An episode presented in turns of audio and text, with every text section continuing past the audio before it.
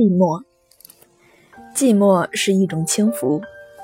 我在小小的书斋里焚起一炉香，袅袅的一缕烟线笔直的上升，一直戳到顶棚，好像屋里的空气是绝对的静止，我的呼吸都没有搅动出一点波澜似的。我独自暗暗地望着那条烟线发怔。屋外庭院中的紫丁香还带着不少嫣红焦黄的叶子。枯叶乱枝的声响可以很清晰地听到，先是一小声清脆的折断声，然后是撞击着枝干的磕碰声，最后是落到空阶上的拍打声。这时节，我感到了寂寞。在这寂寞中，我意识到了我自己的存在，片刻的孤独的存在。这种境界并不太易得，与环境有关。更与心境有关。寂寞不一定到深山大泽里去寻求，只要内心清静，随便在市禅里、陋巷里，都可以感觉到一种空灵幽逸的境界。所谓心远自地偏是也。在这种境界中，我们可以在想象中翱翔，跳出尘世的渣滓，与古人同游。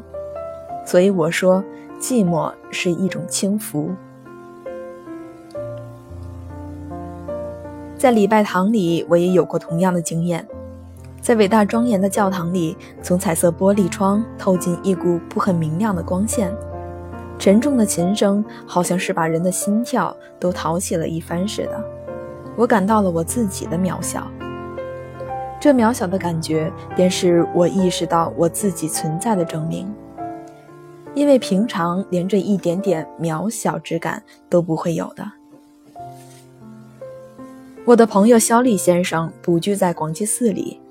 据他告诉我，在最近一个夜晚，月光皎洁，天空如洗，他独自踱出僧房，立在大雄宝殿的石阶上，翘首四望。月色是那样的精明，蒙郁的树是那样的静止，寺院是那样的肃穆。他忽然顿有所悟，悟到永恒，悟到自我的渺小。悟到四大经皆空的境界。我相信一个人常有这样的经验，他的胸襟自然豁达辽阔。但是寂寞的轻浮是不容易长久享受的，它只是一瞬间的存在。世界上有太多的东西不时地提醒我们，提醒我们一件煞风景的事实：我们的两只脚是踏在地上的呀。一只苍蝇撞在玻璃窗上挣扎不出去，一声“老爷太太，可怜可怜我这个瞎子吧”，都可以使我们从寂寞中间一头栽出去，栽到苦恼烦躁的漩涡里去。至于催租吏一类的东西打上门来，或是十毫吏之类的东西半夜捉人，其足以使人百姓生气，就更不待言了。这还是外界的感触。如果自己的内心先六根不净，随时都一马心猿，则虽处在最寂寞的境地里，他也是慌成一片，忙成一团，六神无主，暴跳如雷。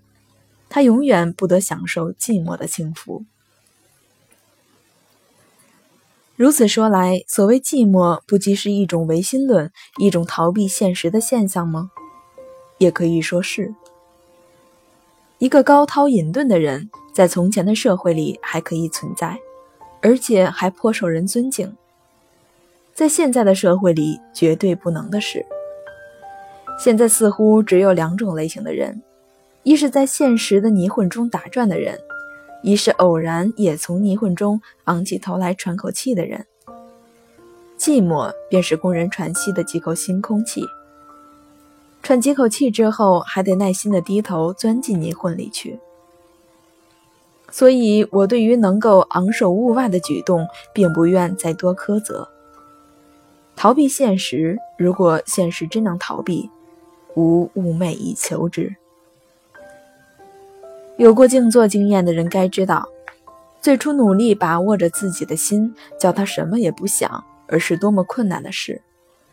那是强迫自己入于寂寞的手段。所谓参禅入定，完全属于此类。我所赞美的寂寞稍异于世，我所谓的寂寞是随缘偶得，无需强求。一霎间的妙物也不嫌短，失掉了也不必怅惘。但是我有一刻寂寞，我要好好的享受它。